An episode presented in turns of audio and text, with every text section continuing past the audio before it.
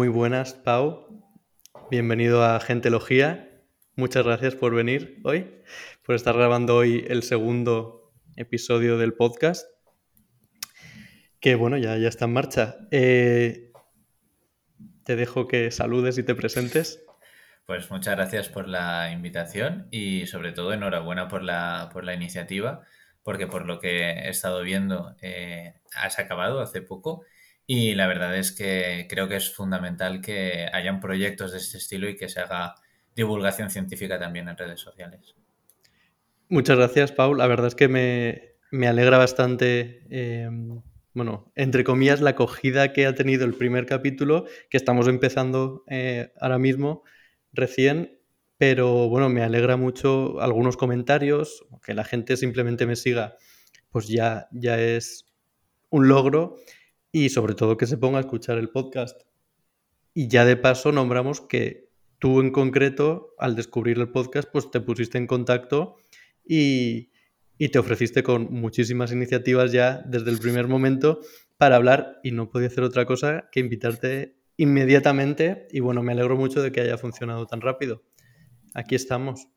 A mí la verdad es que es lo que tú dices, me, me gustó muchísimo cuando vi el proyecto la verdad es que me entusiasmó y lógicamente en el momento en el que me hablaste fue como evidentemente me presto totalmente para lo que se necesite, porque al final yo creo que un poco en la naturaleza del sociólogo y del politólogo en mi caso, pero creo que es un caso general, eh, tenemos inquietudes y al final este tipo de proyectos, sobre todo para la gente que estamos empezando, eh, son necesarios. Estoy de acuerdo al 100% y es que al final es eso, creo que nos tenemos que conectar un poco porque el proyecto también nace de, la sensación que me da que faltan cosas para crear red, para ponernos en contacto los unos con los otros y moverlo un poco y darle un poco de sentido y, sacarlo ahí fuera que hace falta. Eh, tenemos que decir que, aunque ahora estemos empezando formalmente, estábamos haciendo un previo y, he tenido que cortar a Pau porque la conversación se ha puesto tan interesante que le he dicho, no, no, esto ya no es previo, esto tiene que ser contenido de podcast. Y bueno, te he tenido que cortar, pero estábamos hablando de si la sociología, o muchas veces los problemas que se plantean, o los fenómenos que se estudian desde las ciencias sociales son siempre negativos, yo que sé, apuntando a desigualdades, eh, no sé, digamos, fallos en la estructura social, eh, cosas que nos afectan en el día a día y que no molan precisamente. Pero cuéntanos la sociología más alegre de la que tú eres partidario. Yo creo que es, totalmente cierto lo que comentas, ¿no? A veces eh, se tiende, ¿no? a ver una lectura pesimista y es verdad, ¿no? Que sobre todo en los momentos en los que tenemos ahora se puede relacionar la sociología con un cierto pesimismo, pero tal vez por el ámbito en el que me estoy especializando, como te comentaba, de la, sociología de la cultura, he descubierto y he tenido la suerte de, observar que hay una posibilidad de sociología alegre, que los sociólogos no somos personas deprimidas eh, sin, sin, motivos por los que estar felices, no somos personas cerradas en nuestra casa y ya está. Somos personas que podemos estudiar perfectamente las festividades, también podemos estudiar las culturas y evidentemente nuestras perspectivas pueden ser muy positivas. Evidentemente hay que ser crítico, hay que ser crítico incluso con nosotros mismos y con nuestros propios pensamientos, una actitud crítica siempre, pero sin olvidar que al final el pesimismo no nos va a traer a ningún lado, la crítica sí, pero evidentemente sin olvidar que en algunas cuestiones la sociología puede ser referente eh, para construir yo, por ejemplo, como te comentaba, ¿no? Eh, tengo la suerte de, estar trabajando en, un apartado de la, economía aplicada y la sociología es muy constructiva. Y yo creo que eso es algo que solo con un pesimismo sociológico no se podría conseguir y por eso reivindico un cierto optimismo sociológico, por decirlo de una forma. La verdad es que al final, si, bueno, el pesimismo y la crítica tienen que llevar a, al optimismo y al, margen de mejora. Porque si no, bueno, uno se encierra en, en todo lo que está mal hoy en día con la sociedad, que hay que reconocerlo, pero efectivamente si no se trata de poner medios y herramientas para mejorarlo todo, no, no ayuda mucho. Em, entonces, Pau, bueno, tú eres de Valencia, Hmm. como yo, tengo que decir, aunque ya no vivo allí, sigue siendo mi ciudad. Te graduaste en la Universidad de Valencia, no solo de sociología, sino también de ciencias políticas. Dos preguntas. ¿Qué te llevó, que es la pregunta estrella casi del podcast, qué te llevó a estudiar sociología? Eh, ¿Cuándo te lo empezaste a plantear? Si fue una cosa, bueno, que lo llevabas a lo mejor rumiando años desde la adolescencia hasta elegir entrar a una carrera universitaria. Fue una cosa más de última hora, que me da la sensación a veces que con sociología, pues la verdad, en relación con todo esto, no tenemos referentes para con 15 años pensar yo voy a estudiar sociología, como sí puede ser con gente que estudia arquitectura, gente que estudia derecho o gente que estudia, no lo sé, medicina. Eh, ¿Y por qué la doble, el doble grado en este caso? En mm, ciencias políticas, perdón. Pues a ver, te respondo porque es la pregunta estrella, pero mi respuesta me gustaría que fuera diferente. Porque, Como tú veas mejor. no, no, evidentemente son cosas que se tiene que decir, pero básicamente yo empecé mm, lo típico, ¿no? Empiezas a mirar carreras, como dices, ¿no? La, la salida natural no es pensar generalmente en las ciencias sociales, pero concretamente en sociología y ciencias políticas pocas veces se, se suele pensar, ¿no? Incluso yo sé de gente, ¿no? Que entre sociología y filosofía, que realmente son muy diferentes, pero bueno, la, la cuestión es que yo mm, de repente descubrí un día y vi una carrera que se llamaba Ciencias Políticas y la Administración Pública en la Universidad de Valencia, y yo dije, sinceramente, por las implicaciones políticas que yo tenía en el momento, yo era el típico chaval de instituto que se metía en el consejo escolar, que sabía que en algún momento iba a estar en sindicatos de estudiantes dando batalla, iba a estar en absolutamente todos los movimientos asociativos. Eh, en el barrio era el típico, pues eso, que en todos lados estaba metido. Y dije, si se puede estudiar esto y se puede comprender, es a lo que me quiero dedicar. Ya no, no, no tenían ningún tipo de inquietudes más allá de eso. Pero sí que es verdad que luego en el tema de lo que dices de la doble titulación, mm, entendía en ese momento que la ciencia política eh, era como algo reivindicativo mío, pero no me quedaba muy claro eh, que podía trabajar en eso. Es cierto que sociología puede parecer que no, pero en ese momento yo entendía que sociología pues podía ser profesor de filosofía. Entonces dije, pues no sé si tiene algo que ver, pero mm, tengo mi crecimiento personal, intelectual y crítico con la vida política y luego ya seré profesor de filosofía, que al final era en mis inicios lo que me gustaba. Actualmente ha cambiado absolutamente todo, sociología venía siendo como un poco. Suele pasar. en- además, una de las cosas curiosas es que yo siempre digo, ¿no? En una doble titulación siempre hay como papá y mamá, un- a una que quieres más y a una que quieres menos. Con todos mis amores y sin querer meterme en muchos fregados, yo empecé queriendo mucho ciencias políticas y realmente ahora mismo hay veces que em- empiezo a hablar con gente y me dicen, Pau, pero tú has estudiado una doble. Y yo le digo, sí, sí. Y me dicen, es que pareces solo sociólogo. Yo le digo, soy sociólogo especializado en sociología de la cultura, pero... Tú no diles, olvido- gracias por el cumplido, pero... pero tengo ahí esa- la carrera de ciencias políticas que evidentemente me ha ayudado muchísimo Sí, sí. y, y que también es muy útil y que además mis grandes amigos prácticamente han- son gente que se ha especializado en la ciencia política al final.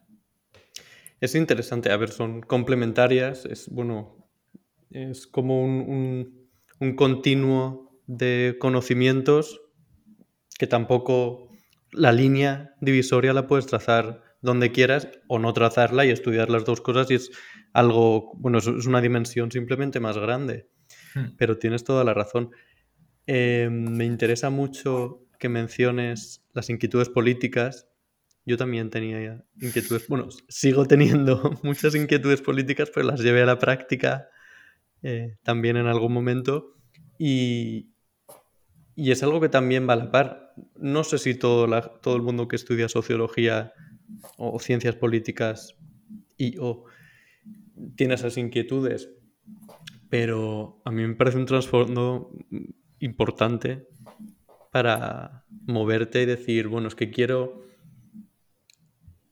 incluso volviendo al pesimismo y a lo que queremos cambiar, claro, dices, esto que creo que está mal, quiero entenderlo para poder cambiarlo, entre comillas, bueno, como personita que puede ser activista o, participante en la política activa.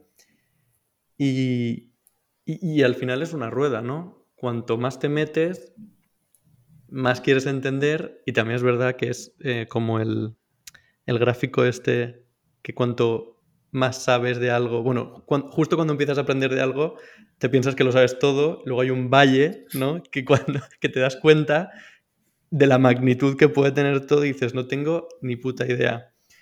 Y pues la, verdad es que los temas sociales son un poco así, o todo lo que vaya ligado con la política. Y, es interminable porque, bueno, mm, con tantos eh, temas de actualidad social que tenemos ahora, se me ocurre después de, del 8 de marzo, bueno, pues el feminismo y la división que hay en el feminismo ahora mismo. Tema en el que no me pienso meter ahora mismo. Eh, por muchas ganas que tenga. Pero feminismo ya lo trataremos en otra ocasión. Em, pero sí que una, cosa que sí que me parece muy, muy, muy interesante, ¿no? que, se puede abrir incluso debate de eso, es el problema este, y por eso es por lo que decía que no me acaba de gustar eh, que la explicación sea que tenga inquietudes políticas, porque es cierto que entrar en sociología y ciencias políticas suele implicar tener unas inquietudes políticas, generalmente inquietudes políticas progresistas o asociadas al, progresismo. Muy buen punto, sí. Pero yo eh, ahora estoy preparando para el año que viene hacer unas ponencias en la Facultad de Ciencias Sociales. Y una de las cosas que quiero que la gente comprenda es que sociología y ciencias políticas, y sobre todo los, los sociólogos, en sus trabajos, no van a ejercer de científicos progres, van a ejercer de científicos sociales. Y esto es importante porque en las clases, al menos en mis compañeros eh, de clase, prácticamente todo el mundo era de izquierdas, etcétera, etcétera. No obstante, yo siempre digo, el sociólogo más conocido de España, no por ser sociólogo, pero siendo sociólogo, es Santiago Abascal. Que no sería yo partidario de decir que esa persona es muy progre. Em, a ver, que has abierto varios melones en muy pocas frases. Em, primero que todo, tengo preparado un episodio sobre en el Congreso de los Diputados quién ha estudiado sociología. Eh, y tengo ya todos los datos sacados. Te vienes y grabamos ese si quieres también. Porque efectivamente, es que me has hecho un spoiler. O sea, vienes aquí al segundo episodio de mi, de mi podcast y haces un spoiler de que, en efecto, Santiago Abascal es sociólogo. Eh, yo es que además lo descubrí mirando estos datos y me quedé, pues, eh, como decimos en Valencia, de pasta de moniato. Sí.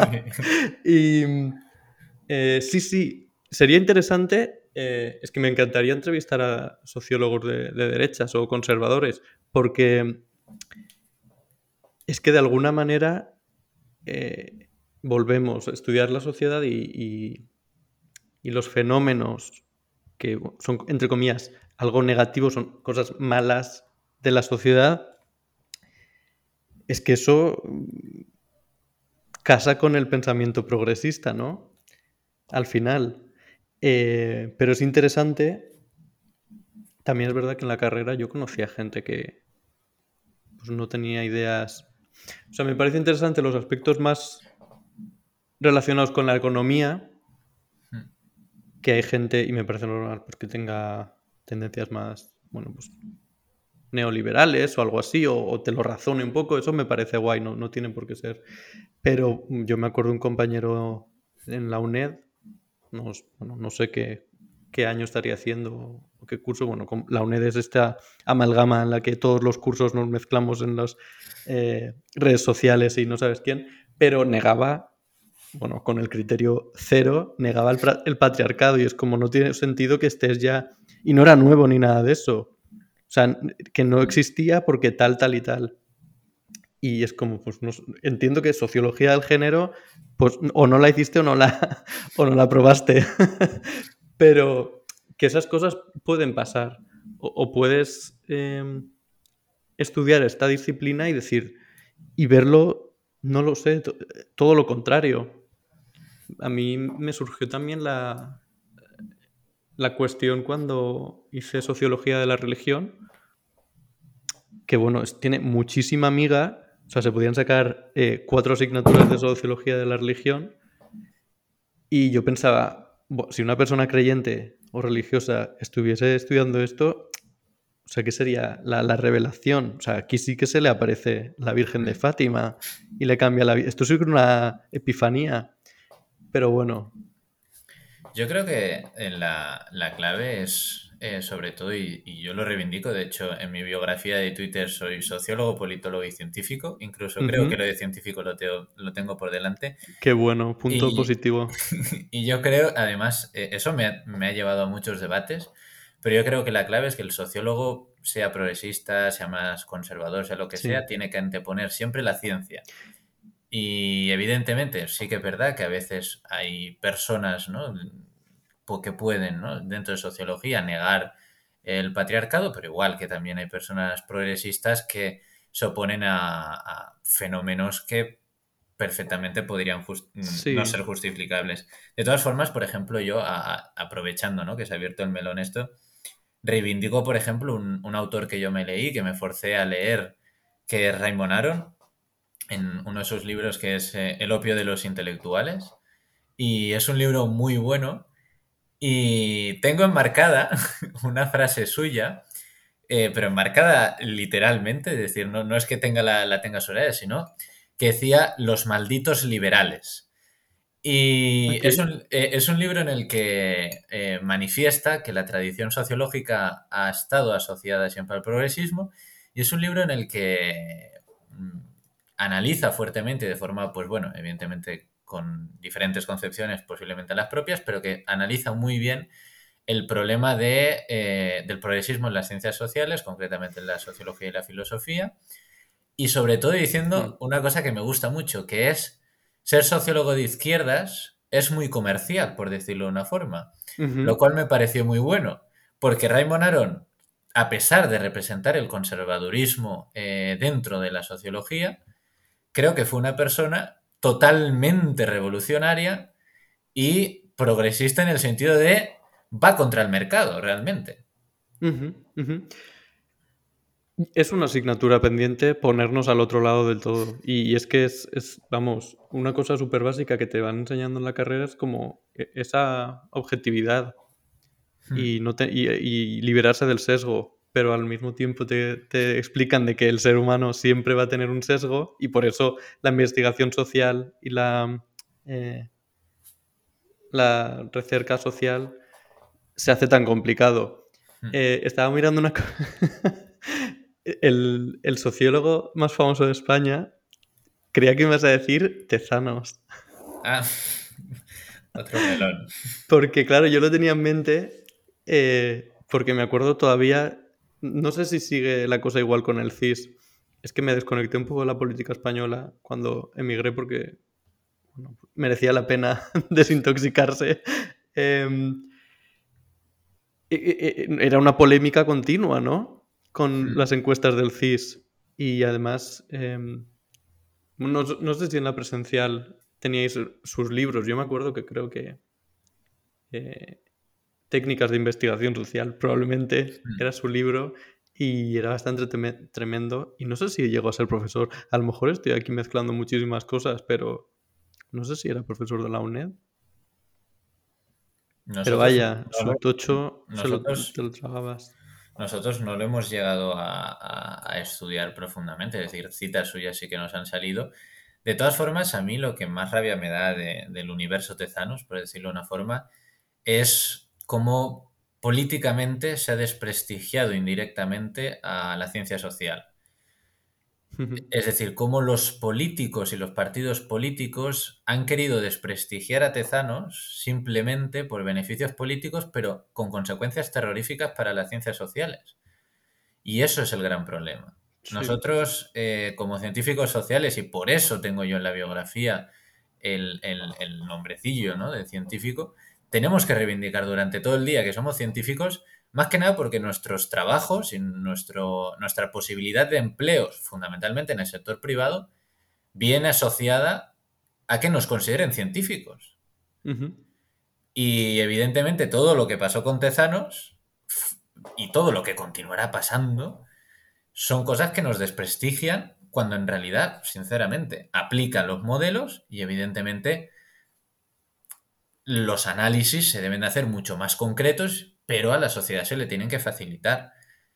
Entonces, yo personalmente tendría poca cosa que criticar a Tezanos, lo único que pasa es que tal vez... Totalmente. Tal vez lo que se debería de comprender es cómo puede la sociología, atendiendo a la complejidad social que existe, cómo se puede hacer más accesible para que no sea luego manipulada. Puede que vaya por ahí. Pero bueno, también es una cosa que es, eh, es parte de esta lucha continua. La gente que critica a Tezanos, pues mm, es gente que no... Tampoco hace falta que tengas estudios en ciencias sociales, pero que tampoco se pone a, intentar entender cómo funcionan las cosas. Últimamente sí que me da, bueno, últimamente, como en los últimos cinco años o algo así, con eh, el auge de los politólogos en, bueno, vaya, en la sexta, hmm. un poco, que es, que es una tendencia que me parece muy bien, pero eh, esto lo comentábamos en el primer episodio con, con Álvaro Soler, que faltan muchas veces sociólogos en esas tertulias. Son todo politólogos y no como que te ponen a uno de izquierdas, otro de derechas y no sé quién más. Y pues no termina de esclarecer mucho. Bueno, es que aparte de que suelen ser bastante, tertulias bastante agresivas y es que precisamente con ese contenido pues la gente no va a entender ni se va a poner a a lo mejor a, tener curiosidad sobre cómo funciona el CIS al final. Pero ahí está el, la dificultad de hacer un contenido accesible que no sea el sálvame de la política, sin tener nada en contra de sálvame, pero que tampoco sea una cosa súper rancia, porque entonces va a despertar un interés cero. Hmm. Yo sé, eh, ese, ese, debate lo, lo, estuve hablando hace unos meses con Antonio Ariño, sociólogo al que admiro profundamente y que para mí fue un placer, porque yo estoy en la Comisión de Cultura de, de la Facultad de Sociales y tuve el placer de conocerle y amablemente estuvimos hablando. Y, la verdad es que dijo unas cosas que me parecieron esenciales. Creo que la sociología, evidentemente, mm, debe de intentar eh, ser lo más fácil y lo más accesible. Creo que Ariño lo ha conseguido. Ariño tiene libros que recomiendo, que por ejemplo su libro más mainstream es La, la secesión de los ricos, que es un libro que recomiendo mucho con Joan Romero. No lo conozco, así que mencionanoslos y luego nos lo apuntamos. Ese libro es muy bueno, es muy accesible. Además, es el típico libro que una persona que no ha estudiado sociología podría leer perfectamente y eso yo creo que es esencial y a lo que deberíamos de caminar eh, los sociólogos, los politólogos, etcétera. Pero, por ejemplo, yo soy el primero que cuando de repente empieza a leer a Foucault, cuando empieza a leer a Adorno y Horkheimer, cuando los empieza a leer y los comprende, que son cosas diferentes, los disfruto. Pero es verdad que son sociólogos oscuros y posiblemente en muchas situaciones eh, disfuncionales en un sentido de difusión sociológica. Es que es complicado traducirlo. O sea, hay cosas que es que no se pueden simplificar en cuanto al lenguaje. O, o no sé, o no está muy explorado hacerlo. Eh, la semana pasada también mencionábamos a, Judith Butler, hmm. también hablando de género un poco, y, cuesta muchísimo de leer, hmm. aún con, un eh, trasfondo de uno mismo de, cultural de eh, ciencias sociales. Pues ahí está otro de los retos. ¿Cómo se hace llegar ese tipo de conceptos que son los que son si los estás describiendo de alguna manera es porque no los puedes describir de otra. La mayor parte de las veces. Que luego hay autores que se quieran dar muchísimo bombo, autores o, gente de a pie, y yo que sé, este lenguaje enrevesado que muchas veces se oye por ahí, pues bueno, pues felicidades para ti mismo, pero no contribuyes al final tanto. No, son dos vertientes al final. el contenido que quieres Em, que quieres volcar a la sociedad, pero el cómo lo hagas va a dar más fruto o menos. A mí me parece complicadísimo, no puedo decirles nada porque me parece muy complicado cosas así. A ver, yo eh, en, ningún momento voy a cuestionar a, Adorno y Horkheimer, pero siempre diré que posiblemente era factible decir lo mismo de forma más accesible. En su caso, estoy 100% seguro. Sí que es verdad, además yo creo que además lo que tendríamos que empezar a hacer es a valorar la gente que escribe fácil, porque fácil de lectura, digo, porque creo que es mucho más complicado. Yo, por ejemplo, ahora mismo que estoy empezando a realizar artículos científicos y tal, tengo el problema de eh, abuso muchas veces de las citas. Y eso es muy contraproducente porque dificulta la lectura.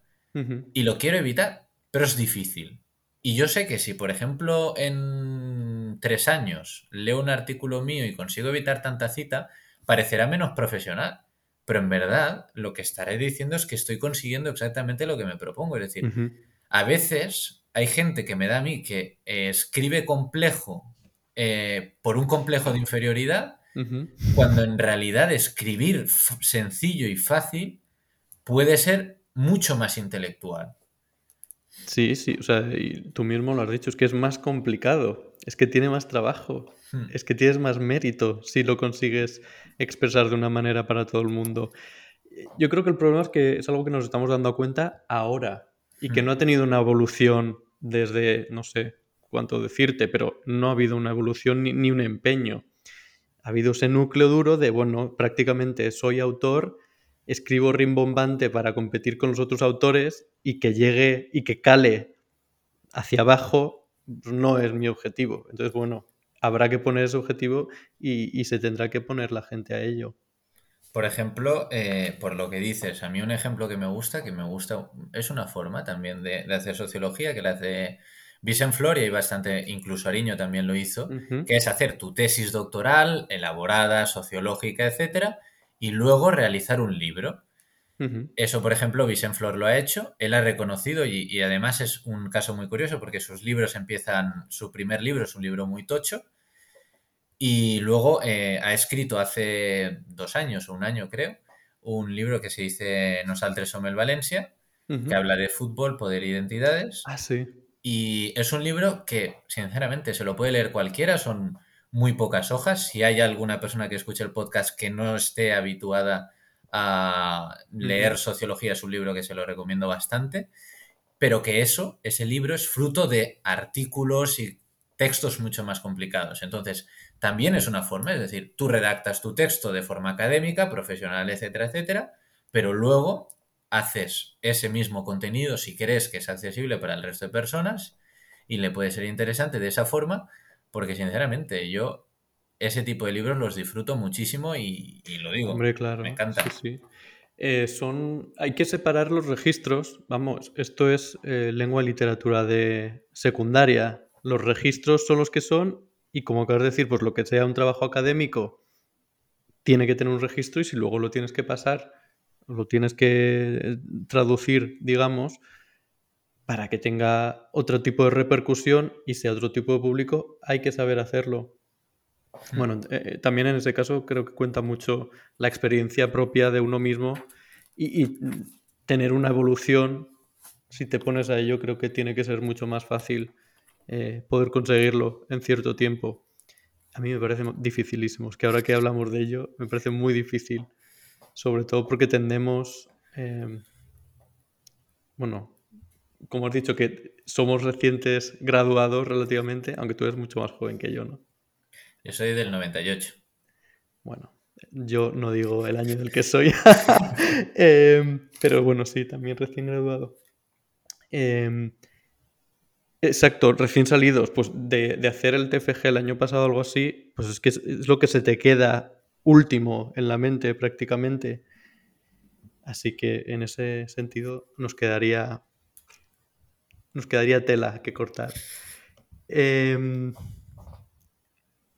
te iba a preguntar, bueno, nos habíamos quedado, nos habíamos quedado hace mucho rato, pero no pasa nada, en las razones que te llevaban a estudiar sociología y ciencias políticas.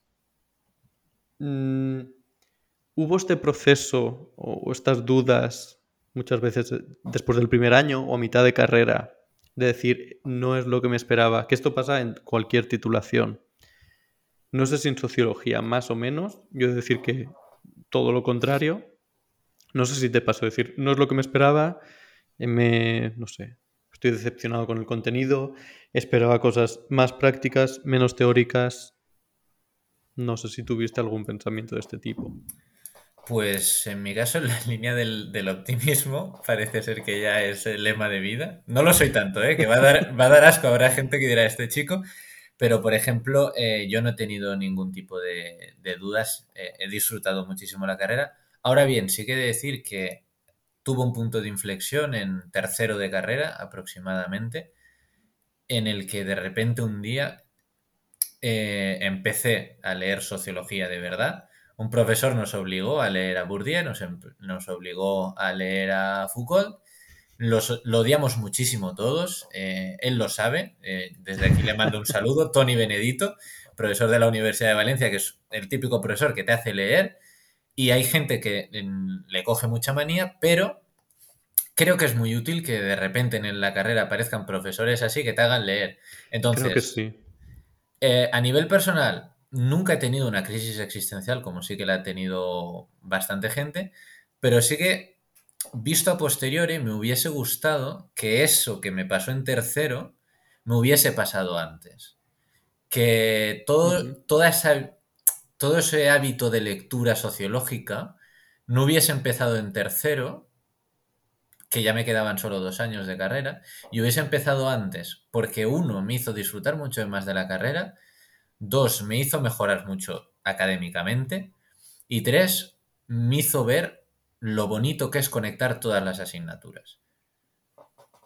Está bien, eh, creo que lo principal es que algo así te curte hmm. y entonces ya vas un poquito más preparado para lo que te queda.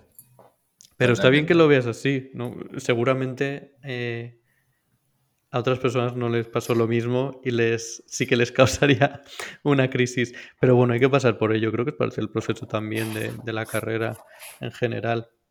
Hmm. Ok, y entonces, siguiendo con, la formación y el ámbito universitario, luego te lanzaste con el máster, máster interuniversitario de gestión cultural, artes liberales y ciencias. ¿Cómo fue también el proceso de después de terminar la carrera, el grado, dices, me quiero especializar o me interesa un área o mirando al mercado laboral, quiero hacer esto? Porque es interesante también y, creo que para cada persona es un mundo diferente. Pues e, en mi caso seguramente es muy raro que pueda coincidir con alguien del podcast. Si alguna vez coincido con alguien del podcast, eh, quiero encontrarme físicamente con esa persona. Porque lo, mío fue, fue, un cúmulo de circunstancias eh, totalmente arbitrarias, porque yo de repente en tercero, curiosamente, mm, hablé con un profesor que dijo en clase que había hecho un artículo sobre fallas. Y a mí me llamó la atención porque yo entendía que la sociología solo hablaba de género, clases y cosas marxistas. Y yo dije, ¿cómo fallas? Y le pregunté, me leí y me hice fan de, ese profesor, en el cual, por cierto, ahora mismo tengo una relación súper guay y puede que de aquí a un tiempo salga un artículo con él. Eh, desde aquí le mando un saludo a Joaquín y de Molins. Y bueno, en ese momento, en tercero, se quedó eso como un hecho aislado y yo pensé que tal vez mi TFG iría sobre algo relacionado con las fallas. Lo leí, disfruté, me leí absolutamente sus textos y de repente en cuarto un, eh, mi jefe actual, Pau Rousey, me dijo que si le interesaba hacer eh, si me interesaba hacer prácticas en quinto con él, en Econcult. Y en ese momento yo dije, pues voy a documentarme, voy a ver exactamente qué proyectos hay y estaban muy relacionados con la cuestión de la economía de la cultura. Entonces empecé a hacer el TFG, en quinto ya empecé a hacer el TFG sobre fallas y empecé a hacer eh, las prácticas en, el Departamento de Economía Aplicada, en el área en concreto de eh, Economía de la Cultura.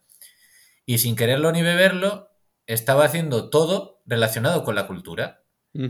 Y yo decía, hombre, pues yo no me consideraba un, cultura, un cultureta, ¿no? Que se dice a veces. Pero sin quererlo ni beberlo, me apasionaba. Y me ponía a leer ya voluntariamente sociólogos de la cultura y me apasionaba. Y decía, ¿esto qué pasa? De repente Joaquim Rius sacó un libro con, con Juan Pecurt que mm, hablaba, era prácticamente toda la recolección de sociólogos de la cultura y dije, este es mi libro favorito. Y dije, qué bueno. Son dos cosas que me están diciendo, Pau, tienes que especializarte en sociología de la cultura. Y afortunadamente en la Universidad de Valencia y en la Universidad Politécnica de Valencia había ese máster y decidí hacerlo. Entonces, como una especie de romanticismo extraño, ¿no? De, de, que se han juntado azares en la vida que me han llevado a lo que por el momento es algo que estoy disfrutando muchísimo. No, pero qué bonito y qué suerte. Eh, ya, bueno, lo has mencionado ya entonces, tu TFG fue de fallas. Cuéntanos un poco, porque además es un tema que hemos en privado ya eh, comentado también por encima. Pues. En algún eh, momento puede que haya un debate o una, una conversación distendida o, o no sobre las fallas. Em, cuéntanos del TFG. Pues seguramente hay, porque la verdad es que hay mucha tela de cortar.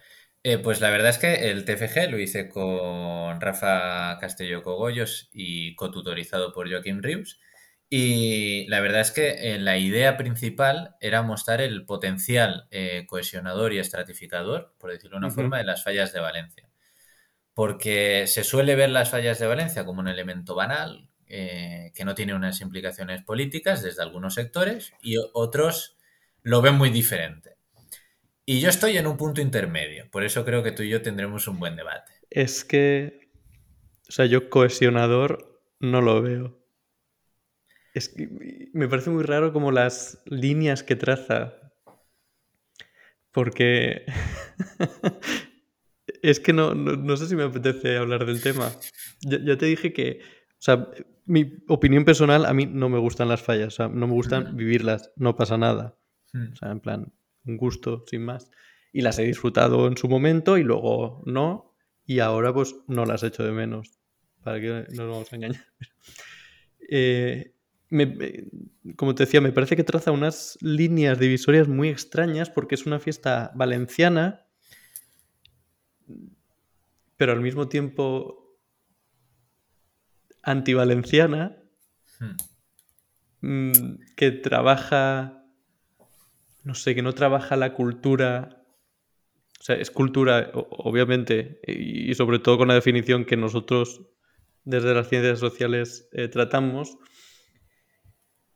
pero es todo como muy tradicionalista, bueno, evidentemente muy conservador, pero no conservador de mantener una tradición tal y como es que no tiene por qué ser ni bueno ni malo, sino con cero apertura y que al final, si te pones a estudiarlo de verdad, es como un bucle en el que no hay, no sé cómo decirlo, renovación ni adaptación y, lo podemos tratar desde muchísimos frentes. Desde el artístico, eh, obviamente desde el religioso, que bueno, e-, es, un elemento más, pero también al mismo tiempo... Es que es una fiesta tan compleja. A mí me, cuesta tantísimo explicarle lo que son las fallas a una persona hmm. y, eso es el punto de partida de todo lo complejo que puede ser el tema. Claro. Porque yo no sé cómo definirlas. O sea, si la base son, bueno, estos monumentos que, se, que están en la calle una semana y se queman.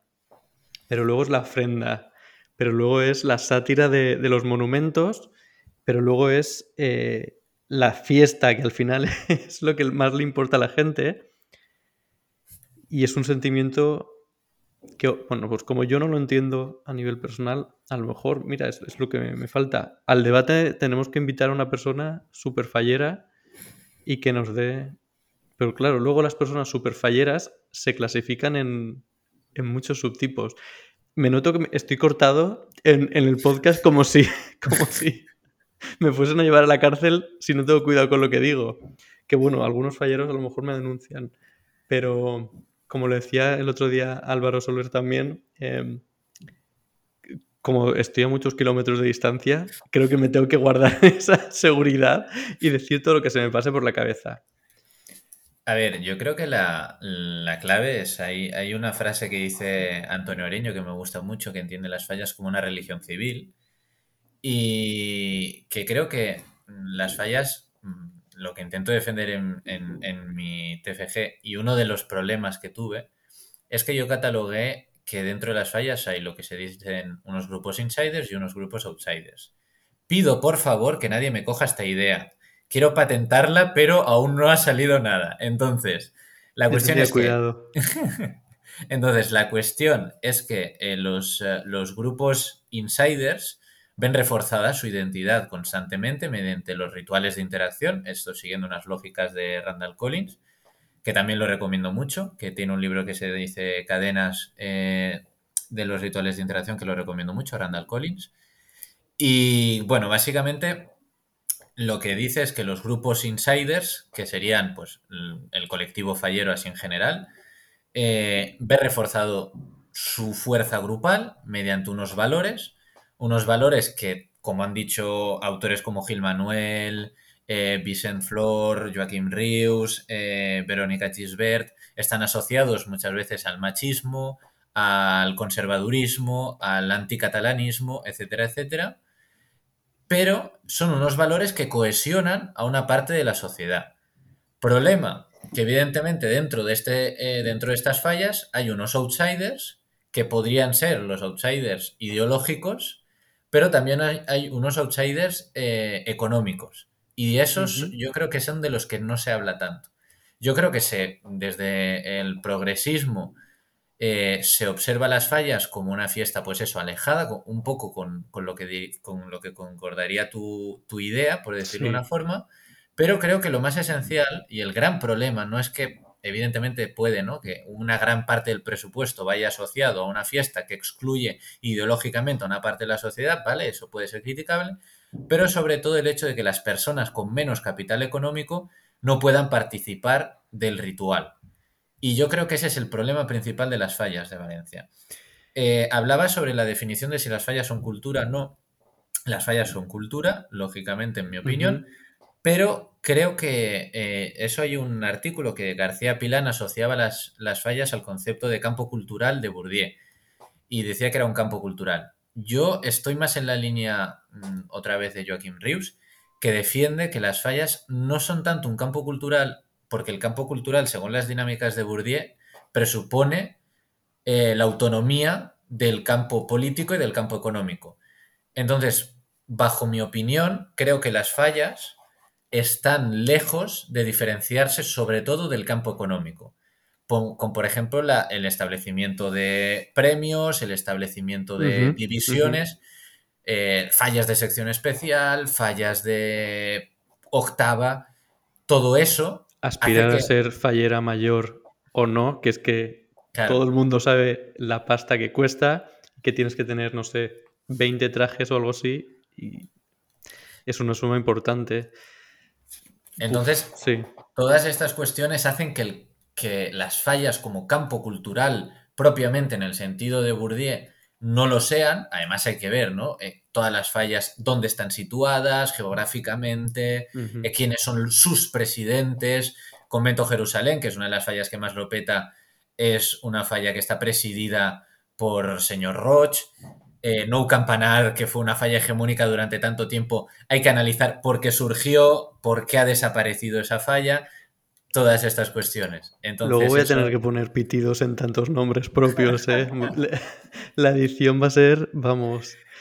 Yo no, em, tengo problema, Son muy particulares. Eh, lo último, y, creo que podemos cerrar el tema fallas, que hmm. hay mucho de lo que hablar y lo podemos guardar para el otro episodio.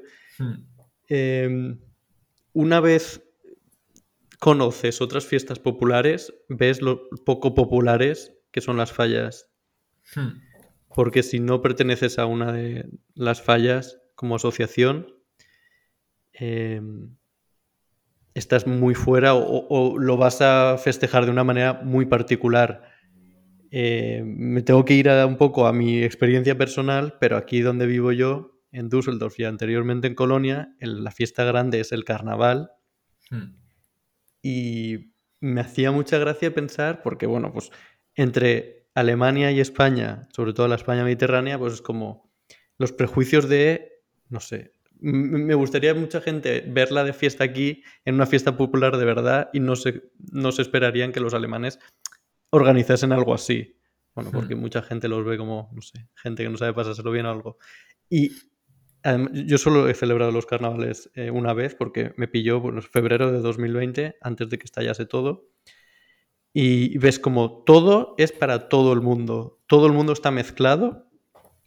Eh, hay cosas en todos los eh, bares o, discotecas o algo así. Y todo el mundo está mezclado a, a un nivel que estás bailando en cualquier sitio que por dentro son todos los mismos en carnaval, los decoran de manera igual y estás con unas señoras jubiladas y con unos adolescentes al lado y equipara y pone a todo el mundo al mismo nivel y todo está abierto.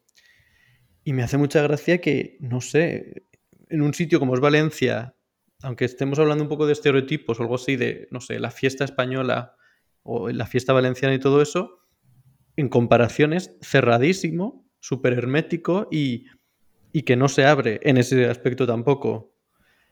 Eh, me estoy eh, acordando ahora que la mitad de gente que nos escucha a lo mejor no sabe lo que son las fallas de Valencia. Eh, gente de Latinoamérica que he tenido muchas escuchas de allí, bueno, pueden buscar en Google fallas de Valencia y se pueden informar y si quieren participar en el debate a salvo de los talifanes de las fallas separados por un océano, pues también me pueden llamar y, los metemos en el debate. y ellos sí que no tendrían sesgo para analizar lo de, las ciencias sociales. Entonces, ya lo has mencionado, ya hemos hablado un poco de ello, eh, pero quería mencionar el aspecto del mercado laboral. Hmm. Cuando uno sale del grado, avanza hacia un máster y ahí está la realidad de las ciencias sociales y su cabida en el mercado laboral. ¿Cómo fue tu experiencia? Más que nada en tu caso, porque, bueno, los acontecimientos fueron bastante favorables para ti y por suerte encontraste un sitio que, que te acoplaba. Es complicado. En España no suele haber mucha demanda de por sí. Como parece que tenemos que pelear por, el sitio en base a nuestros conocimientos y, cómo podemos aplicar nuestra formación universitaria. ¿Tuviste mucha batalla, digamos, de eh, buscar algo o abrir infojobs, teclear sociología y que el resultado de cero te diese en la cara? A ver, afortunadamente yo no, he estado en esa, en esa tesitura, pero sí que es verdad que mis compañeros míos de, la carrera sí que han estado en situaciones similares. Yo tengo la suerte de, haber trabajado ya en tres lugares diferentes, por decirlo de una forma. Uno fue, estuve trabajando en un proyecto de investigación para, para una asociación que se dice ASICOM. Entonces tengo el reflejo de que los sociólogos podemos trabajar en asociaciones era un proyecto de investigación sobre una memoria cultural de los movimientos y el tejido asociativo. Luego eh, empecé a hacer las prácticas en Econcult y al, acabar en Econcult me fui a una empresa privada que se dice Cultura Link, que está bastante relacionada con Econcult y estuve trabajando en un contrato temporal, pero la verdad es que no, no, estuvo mal, fue una experiencia muy positiva. Cultura Link está muy vinculada también a Econcult, lógicamente. Y posteriormente fui a, estoy ahora ya, eh, desde eso, pues estuve en Econcult. Y realmente el tiempo que no he estado trabajando como tal fue el mes de agosto. Entonces, bueno, me imagino que también cosas del mercado, ¿no? En agosto es mejor no, no pagar a un trabajador, pero no, no. Un poco sí, sí, es como la temporada bajísima de, de contratar. No, nunca he entendido eh, esos picos y esos valles también dicen que el contrario es eh, o septiembre o principios de año. Hmm. Creo que no. No sé en qué está basado eso. No sé si el mm. mercado laboral es diferente en España. Bueno, sí que es verdad que en agosto todo se paraliza en España. Claro. Por lo menos en la España mediterránea, que es de donde nosotros somos. Pero sí, ok, no, no, desde luego. Eh, bueno, has tenido mucha suerte y desde luego has demostrado que la sociología de la cultura es lo tuyo.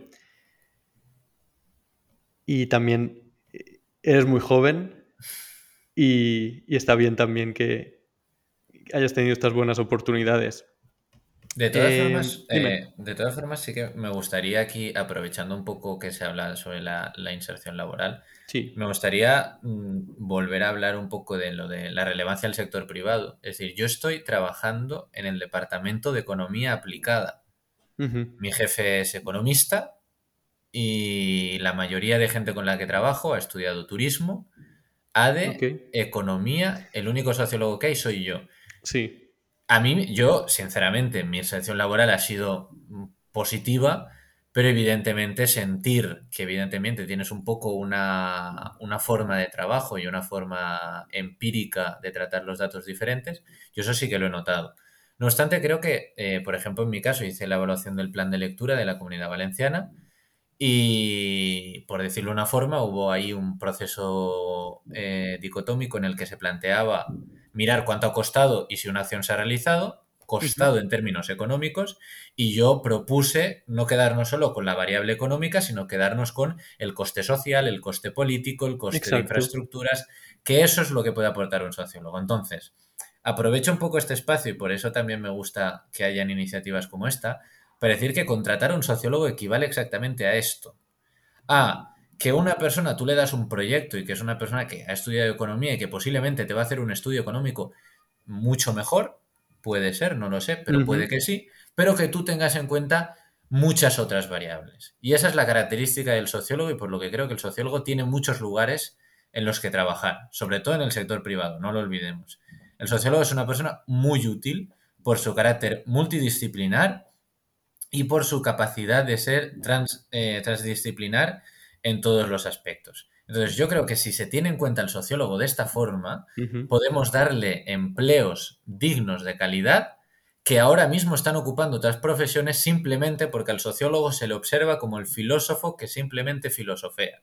Y no somos esa gente. Y por eso en mi biografía de Twitter tengo científico, porque nos desprestigian diciendo que las ciencias sociales no son ciencias con un objetivo laboral, exactamente este, que no ocupemos los espacios que usualmente están puestos por los que sí que están más considerados como científicos. Y aquí eh, mi pequeña cuña de mis debates constantes sobre la necesidad de que nos consideren científicos. Y muy bien expresado. Eh, tienes toda la razón. la demanda para, digamos, este tipo de estudios o de investigaciones siempre es como de gente desde la estadística, la economía incluso de, no sé, marketing y, negocios o empresa. Eh, me está pasando parecido a mí, no soy el único sociólogo en, el equipo de investigación de mercados, pero sí que la mayoría vienen de los campos o del marketing o de em, bueno, lo, que sería similar a ADE hmm. y cosas así.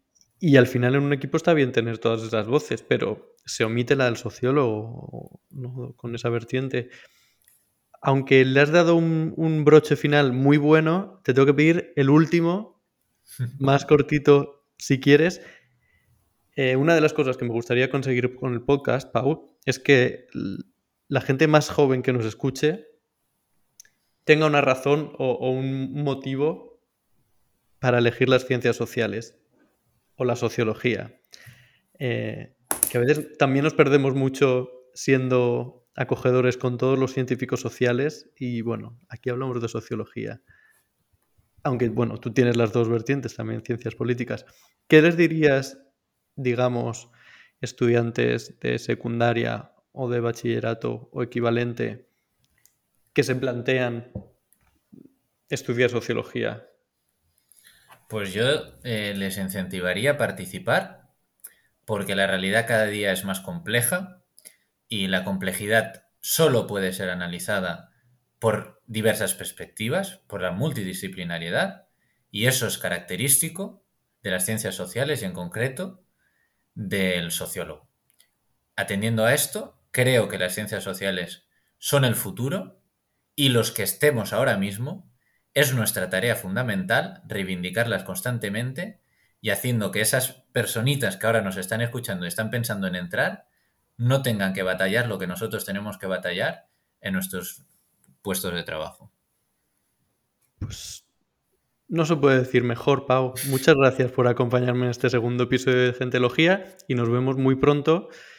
Y todo lo que se haya quedado en el tintero, todos los melones abiertos, lo planeamos muy pronto. Muchas gracias. A ti por la invitación. Hasta luego. Chao.